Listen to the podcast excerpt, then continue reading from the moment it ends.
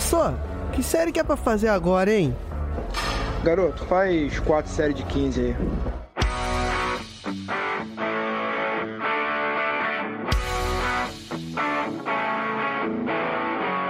Você está ouvindo o podcast 4 de 15.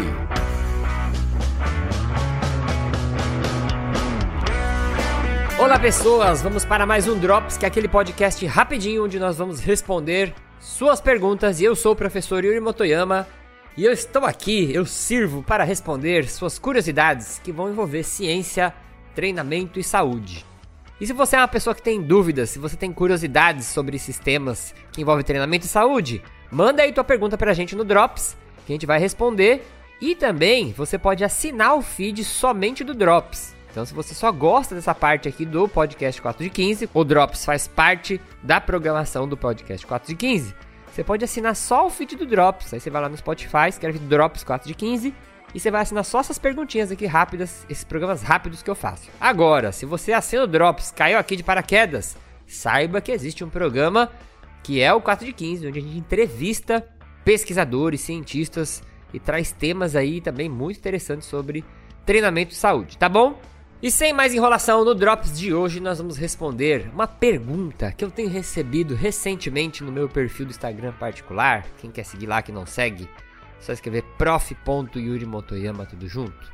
E eu vou dedicar este episódio à minha amiga Adriane Camia, que mandou essa pergunta, e o casal de amigos Renan Cirilo e Carolina Faustini lá do podcast Na Trilha. E a pergunta que eles e outras pessoas mandaram é: quem tem diástase abdominal pode fazer exercício de abdominal? Diástase abdominal tem cura. O que eu faço com esse buraco que está na minha barriga? Então, fiz uma revisão aqui nos artigos científicos mais recentes e vamos ver aqui o que eu tenho de resposta para vocês, meus queridos.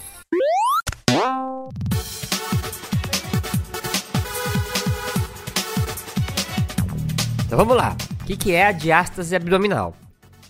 Na capa do episódio, eu coloquei aí um desenho dos músculos abdominais, mas eles não são difíceis de imaginar, só você imaginar aí, entre aspas, aquela barriga tanquinho que você vai ver mais ou menos o formato dos músculos, tá? Então, na nossa cavidade abdominal, agora vamos imaginar aí, você tem um, uma cavidade abdominal, né, onde a gente chama de barriga, isso é um buraco. E a gente tem um buraco que chama cavidade abdominal, que tem alguns órgãos, né, a gente tem lá o fígado, a gente tem o nosso intestino, né? Eles ficam tudo dentro desse buraco que chama cavidade abdominal. E você reparou que a cavidade abdominal, ao contrário do nosso tórax, nosso tórax tem as costelas que protegem o pulmão, o coração lá bonitinho, né? A cavidade abdominal, ele é um buraco mole.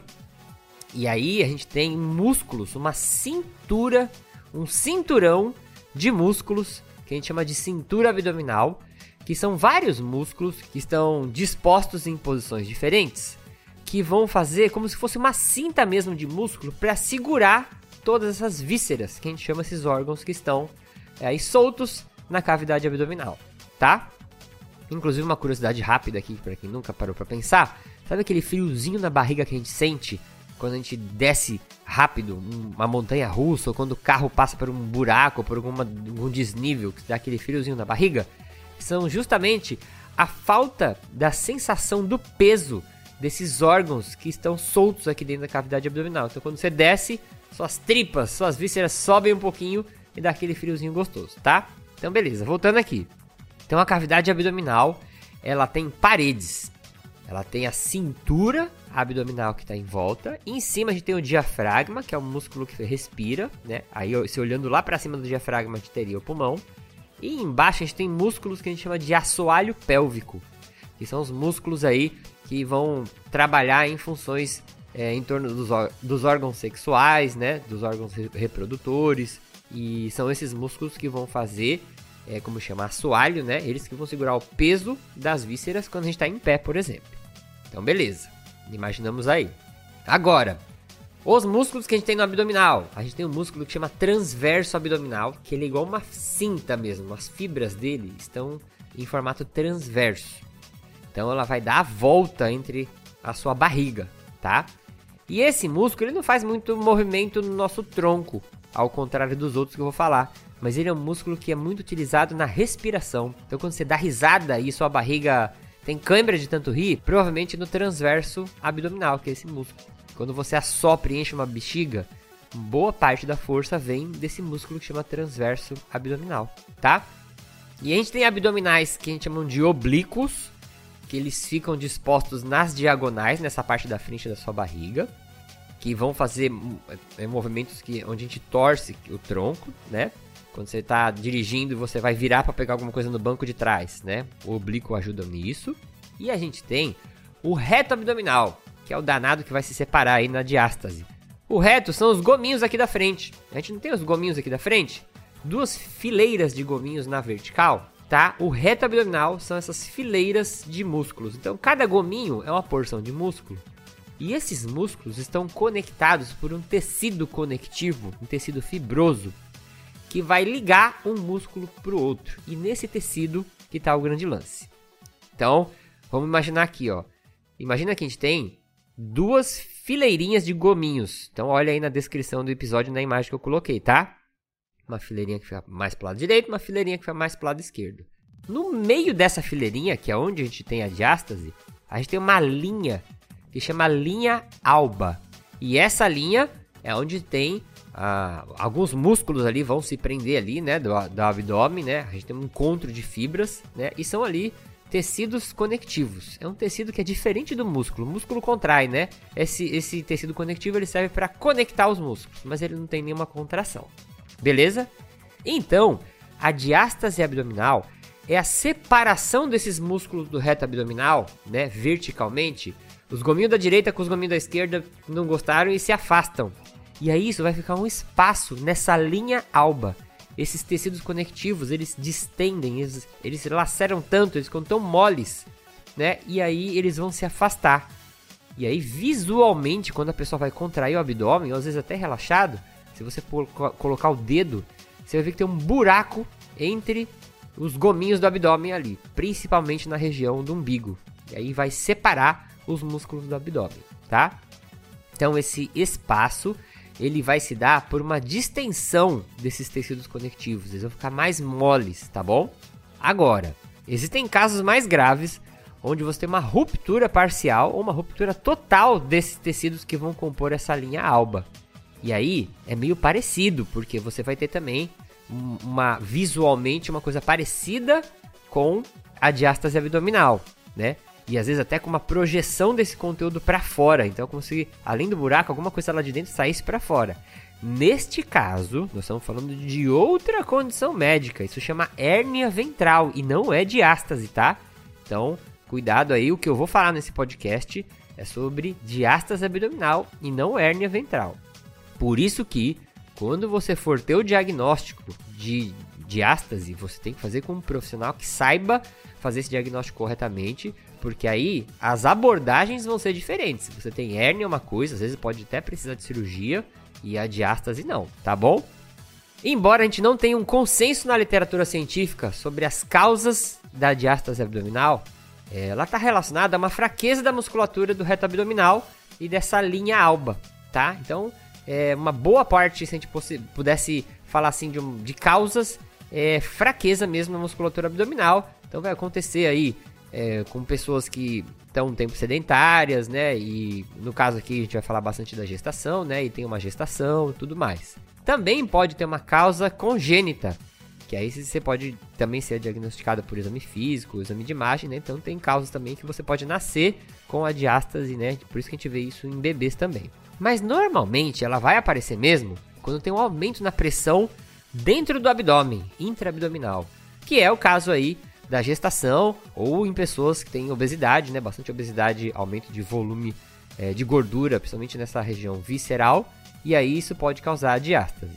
Tem outras coisas que podem acontecer também em paralelo dessa fraqueza, que podem aumentar as chances de você ter diástase, tá? Como uma anterversão da pelve, uma hiperlordose lombar, vou traduzir isso para vocês, é quando você dá uma empinadinha do bumbum. Imagina que você vai dar uma empinadinha do bumbum, tá? Tem gente que já tem esse, entre aspas, desvio na coluna. Isso aumenta as chances de você ter diástase abdominal, porque isso projeta mais o conteúdo que está dentro da barriga para frente. É, no caso da gestação, parto cirúrgico, né, o corte da cirurgia pode aumentar a chance de diástase abdominal. E gestações múltiplas, né, a tendência é que conforme vão, vão acontecendo as gestações seguidas, as gestações futuras aumentam a chance da diástase. E macrosomia, que é quando você tem um bebê que cresceu muito, tá? E, e aí, consequentemente, né, aumenta o tamanho do útero e vai aumentar a pressão de dentro para fora ali. A gente tem outras condições de diástase também, não associadas à gestação, mas eu vou me ater aqui mais a falar é, dos processos relacionados à gestação, que foram as perguntas que eu recebi, tá bom? A princípio, a diástase abdominal, ela é um problema estético, tá? Você vai ver um buraco lá na barriga, é, que vai estar relacionado com, como eu falei, com fraquezas, principalmente na musculatura do abdominal, dessa parte da frente aqui, tá? Então, é comum você ver pessoas que têm diástase abdominal com dor na lombar, com problemas, né, disfunção no assoalho pélvico. E aí, eu já vi algumas pessoas na internet, e olha, gente, na internet tem muita gente falando besteira, e eles falam assim: "Ah, é, diástase abdominal, ela é, você vai saber porque você vai sentir dor. A diástase causa dor na lombar, a diástase causa disfunção no assoalho pélvico. Não, gente. A diástase ela é uma consequência da falta de força da musculatura abdominal. Então a causa, se fosse falar, é a falta de força. Aí a diástase, a dor na lombar, problema no assoalho pélvico são consequências, tá? Então, às vezes você tem que colocar aí na ordem certas coisas para não se confundir também. E normalmente, gente, a diástase abdominal, ela não vai causar dor nenhuma, tá? Se a pessoa sente dor, tem que fazer um exame mais detalhado porque existe sim a chance de você ter diástase e ter uma hérnia ventral. Aí, se for hérnia, como eu falei, a abordagem é diferente e aí a gente vai usar outras, uh, outros métodos aí, o tratamento vai ser diferente, tá? Às vezes pode até precisar de um tratamento cirúrgico. E falando aqui do tratamento, beleza. Ó, é normal que depois de 8 semanas depois do parto, a diástase desapareça, tá? os músculos vão se posicionando, né? O bebê saiu, aquele volume que tinha dentro do abdômen diminui. Então, os músculos vão se posicionando ali. Só que passaram-se oito semanas, você não teve redução nenhuma, aí é legal você vir com um profissional e tentar um tratamento. Quando a distância entre esses músculos do reto abdominal, aquele vão que fica, é maior que 2 centímetros, esse valor vai variar de acordo com a literatura científica. Tem gente que faz uma medida em cima do umbigo, no umbigo e abaixo do umbigo. É, tem gente que vai de 2 até 4 centímetros. Mas imagina assim, passou de 2 centímetros, eles já consideram interessante você procurar um tratamento. E aí o tratamento, ele vai ser ou conservador, na maior parte dos casos é o conservador. Na verdade, todos os casos vão recorrer a um, tra um tratamento conservador, que é exercício. Caso não tenha sucesso nenhum, tem a opção também do tratamento cirúrgico, que aí é uma abdominoplastia lá, você vai teoricamente costurar ali, fazer uma cirurgia para corrigir essa distância. Aí não tem um tratamento ideal para falar assim, é o melhor tratamento, tá? Na literatura científica eles sugerem é, mudança no estilo de vida, redução do peso, né? Até para diminuir o conteúdo abdominal. Tem mãe que ganha muito peso durante a gestação ou já está acima do peso durante a gestação. É, se ela perder peso, ela também vai diminuir a diástase e a fisioterapia. Muitos estudos eles vão sugerir um trabalho de fortalecimento do transverso do abdômen. Lembra que eu falei que tem um músculo que parece uma cinta, né? Que vai dar a volta na sua barriga toda? Que é o músculo da respiração, o músculo que dói quando você dá risada? Então tem muitos estudos que falam como esse músculo está disposto de um jeito de cinta. Se eu fortalecer ele, e aí você vai fortalecer ele bastante com exercícios respiratórios, né? Exercícios que trabalham a respiração, você vai ajudar a espremer esse conteúdo abdominal e diminuindo aí a, aquela parte da diástase. Trabalhos mais antigos, eles recomendavam exercícios para oblíquos abdominal, só que não recomendavam o abdominal normal, que é aquele que você deita e levanta a cabeça no chão assim curtinho, que é a flexão de tronco, tá? Só que agora, estudos mais recentes mostram que a flexão de tronco, que é o que o pessoal tem medo, fala, ah, eu vou fazer flexão de tronco, vai explodir minha barriga, a diástase vai abrir, vai pular tudo para fora. Estudos mais recentes mostram que a flexão de tronco tem efeitos imediatos na diástase. Então, flexão de tronco, ela vai reduzir a diástase é, em questão aí de dias. Porém, a gente não sabe, ainda não existem estudos para ver se a longo prazo esse efeito se mantém, tá? Daí eu achei uma revisão sistemática e foi publicada no Brazilian Journal of Physical Therapy E revisão sistemática aí, para quem não lembra rapidinho, é quando você faz uma pesquisa e acha todos os estudos publicados sobre o mesmo tema e faz um apanhado aí de tudo, tá? Então ele fez um filtro lá e achou sete estudos que foram comparar é, a, os exercícios abdominais, o normal mesmo, que levanta a cabeça do chão curtinho, o exercício do transverso do abdômen, que é aquele músculo que é o cinturão, e exercícios que eles usam bastante para o assoalho pélvico, que são exercícios que você faz aquela, sabe quando você faz força para segurar o xixi, né? Fisioterapia usa bastante. Esses se chamam exercícios, tem outros, é lógico, né? Para assoalho pélvico. Disso tudo, o abdômen normal, deitadinho ali, levanta a cabeça curtinho, bonitinho, conseguiu reduzir em média 1,28 centímetros a distância entre os retos abdominais. Então ele teve um efeito aí positivo na diástase. E ainda, um dos estudos dessa revisão sistemática teve resultados também positivos, conciliando eletroestimulação com a abdominal, com o exercício do abdominal. Então cola os eletrodos, dá choquinho ali enquanto você faz abdominal, tá? Os exercícios para transverso abdominal, que é aquele cinturão que eu falei, eles têm resultados positivos, mas os artigos têm um nível de evidência baixo. É assim meio questionável a efetividade dos exercícios específicos para transverso. E os exercícios para assoalho pélvico não foram diferentes de você fazer é, com uma comparação com o grupo controle. Então, se você pegar pessoas que fizeram exercício de assoalho pélvico, pessoas que não fizeram exercício, não teve diferença nenhuma, tá? Então, aí a gente já meio que descartaria os exercícios de assoalho pélvico. Um detalhe interessante que eu achei num artigo que foi publicado em 2020 na Physical Therapy, que é outra revista, é, foi que os exercícios tradicionais de abdominal, né, aqueles até no, no, no artigo aqui tem aqueles é, que você faz torcendo o tronco, sabe? Que você levanta assim o cotovelinho de um lado, depois levanta o cotovelinho do outro. E os normais de levantar a cabeça do chão, eles conseguiram reduzir a diástase em aproximadamente 1 centímetro. É, e os exercícios de fortalecimento do assoalho pélvico aumentaram a diástase em torno de meio milímetro. Então parece que os exercícios de assoalho pélvico não são muito interessantes nesse artigo aqui, nesta evidência. Além deles não serem interessantes, eles aumentaram um pouquinho a diástase, tá? E agora eu sei que você deve estar se coçando na cadeira e falar assim: pô, Yuri não vai falar do exercício hipopressivo, desta, desse exercício milagroso que cura tudo. Tem um estudo que foi publicado agora em 2023 na revista que chama Physiotherapy Theory and Practice e ele avaliou 12 mulheres que tinham acabado de ter filhos. Aí essas mulheres fizeram exercícios de ah, hipopressivos, né? Por 4 semanas, 3 vezes por semana. Quem não sabe aí, exercício hipopressivo é aquele que tá na moda, que você suga aquela barriga para dentro. Você faz um, um exercício respiratório, na verdade, e esteticamente a barriga é encolhida lá para dentro, tá? Aí eles viram que os resultados em 4 semanas de 3 a 6 centímetros de redução na diástase. Aí fala, pô, Yuri, tá aprovado aí, vamos fazer hipopressivo com todo mundo. Isto é bom? Não sei. Sabe por quê? Porque esse estudo ele tem uma, um problema metodológico gigantesco, que é o que? Não apresentar, não comparar o hipopressivo com o grupo controle. Eu não acabei de falar para vocês aqui em cima que a diástase pode sumir naturalmente depois de oito semanas, né? É, em média aí.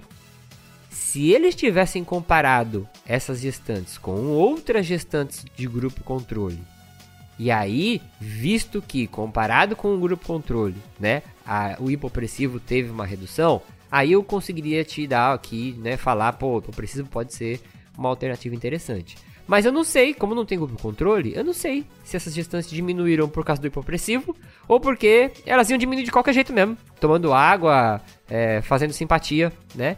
Então, minha recomendação é, na dúvida, não pague para ver, não vai pagar um profissional para te fazer hipopressivo se você não tem certeza que isso funciona, sendo que a gente tem abordagens conservadoras aí, fisioterapia, por exemplo, que tem mais evidências que podem dar certo, tá bom? Dinheiro não dá em árvore. Então, para terminar aqui, faça o tratamento que tem evidência científica, que são os exercícios abdominais tradicionais, tá? Sempre acompanhado de um profissional qualificado. E, muito importante, tenha um diagnóstico correto para não tratar de diástase abdominal, quando você também pode estar com uma hérnia, né? E aí as coisas são diferentes. Então, ó, faça os exercícios que nós temos evidências. Aqui, ó, é o, o, o arroz com feijão, tradicional arroz com feijão vai funcionar profissional qualificado do seu lado e um diagnóstico correto. Tá bom? Ficha técnica do programa, apresentação foi feita por mim, Yuri Motoyama, que também produzi e fiz a edição e fiz as artes desse episódio, hoje eu fiz tudo. A música de abertura foi produzida pelo compositor Anderson Botega e as vozes da introdução são do Diogo Bob, do Marcos Sanuto.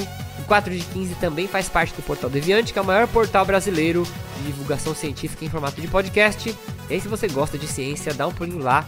Tem muita coisa legal para ouvir. Fique bem. Até o próximo episódio dos Drops. Mande suas dúvidas e, gente, siga a ciência. Pare de inventar moda.